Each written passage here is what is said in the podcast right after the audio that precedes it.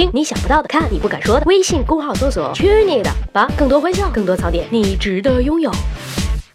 十万个为什么？捂好鼻子，我们要说一个穷凶极恶的趣味话题：脚为什么是臭的？科普之前，先给大家介绍一个新职业——脚臭鉴定师。是的，外国人就是这么闲啦，专门研究脚臭问题的人。有时他们会收集一些旧的尼龙袜，有时他们会收集运动过后人皮肤表面的汗液。呃，画面太美不敢想，不如我们接着说正题吧。其实不管你有多爱干净，从解剖学的角度上讲，我们的脚肯定会带有一定的气味。脚上平均每平方厘米含有六百条汗腺，比腋窝还多数百条。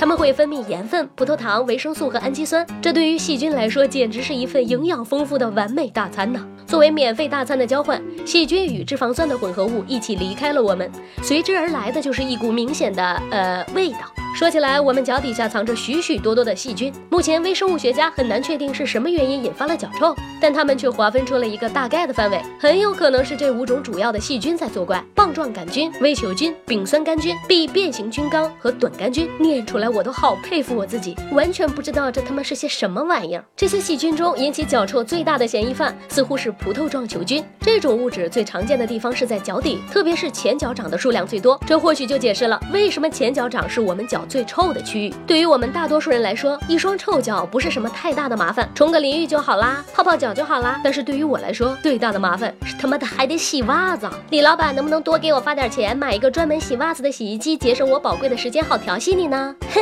做家务去啦，拜了个拜。让我们彼此相爱，为民除害。